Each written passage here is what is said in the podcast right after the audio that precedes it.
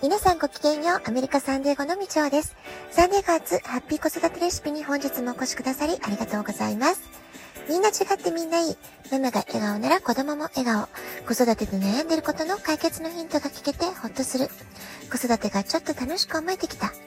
聞いてくださっているあなたが少しでもそんな気持ちになってくれたら嬉しいなと思いながら毎日配信をしております。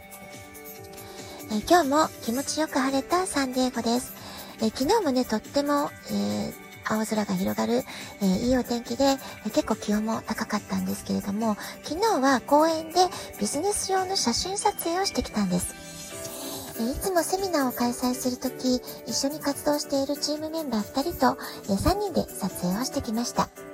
えカメラマンの方も女性だったので、4人でいろいろなおしゃべりをしながら、えこんなポーズはどう？とか、え、もっとね、え、笑った方がいいんじゃない？とか、もっと動きがあった方がいいんじゃない？みたいな感じで、え、とっても楽しい撮影会、あっという間の1時間半でした。私は前回のビジネスプロフィール写真撮影していただいたのが4年ほど前になるんですね。その時も春4月だったかなと思います。新しい写真の仕上がり、今回はどんな、どんな感じかなって今とっても楽しみにしているところです。で一方で、え改めてね、え自然に笑うってことがまだまだ難しいなっていうね、反省もありました。ただ、えー、前回よりは、えー、今回は3人でね、えー、キャッキャ言いながら、いつも陽気で笑いが絶えない、朗らかな仲間と一緒の撮影だったので、これまでの写真よりは、えー、楽しそうな自然な笑顔の写真、撮っていただけたんじゃないかなっていうふうに期待もしています。さて、今日はですね、えー、共感力っていう話をしていこうかなと思う思うんですけれども、昨日は聞く力、えー、傾聴ってことが大事って話をね、させていただきましたけれども、この共感力っていうのも、えー、相手の話を聞くときにとても大切なスキルなんじゃないかなと思います。で、共感っていうのは、あたかも相手の世界で起きている感情を自分のことのように感じることっていう定義がね、言われているんです。この共感力があれば相手の気持ちを理解しやすくなる。相手とのコミュニケーションを円滑にすることができる。そういうことがね、言えるんじゃないかなと思います。そして共感してもらえることで信頼が高まって、共感力がある人の周りには、おのずと人が集まりやすくなる。ね、あの、この人に話を聞いてほしいなって思う人が集まってくる。そういうね、ことが起こるんじゃないかなと思います。では、共感力が高い人ってどんな人なんでしょうか？相手の話をじっくりとよく聞くことができる。かといって自分のことを全く話さないってわけでもないんですよね。相手の話が7割、自分の話が3割ぐらいのえ良いバランスで会話ができる。あるいは相手の話を決してえジャッジしたり否定しないってことなんですね。淡々とただ受け入れる、聞くってことができるってことでしょうかね。あと求められない限りこちらからアドバイスをしない。こんな感じではないかなと思います。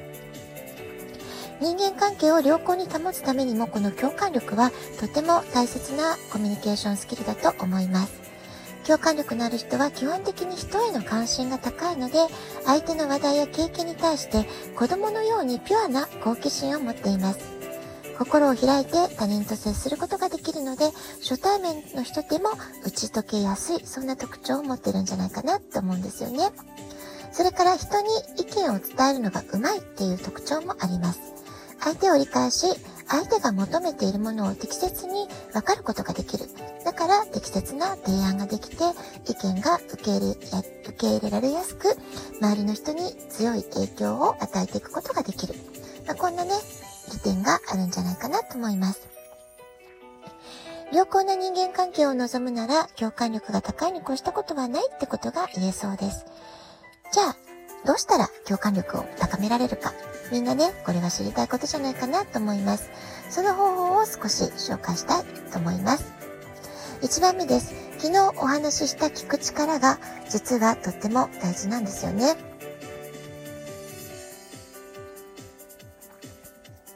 えー、まずは相手の話をよく聞く。話すことよりは聞くことにフォーカスをするってことをまず意識してみましょう。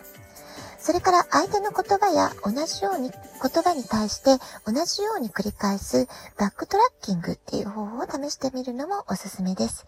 え日本語では山彦法と言われたりもします。相手の言葉をそのまま、え繰り返すっていう会話なんですね。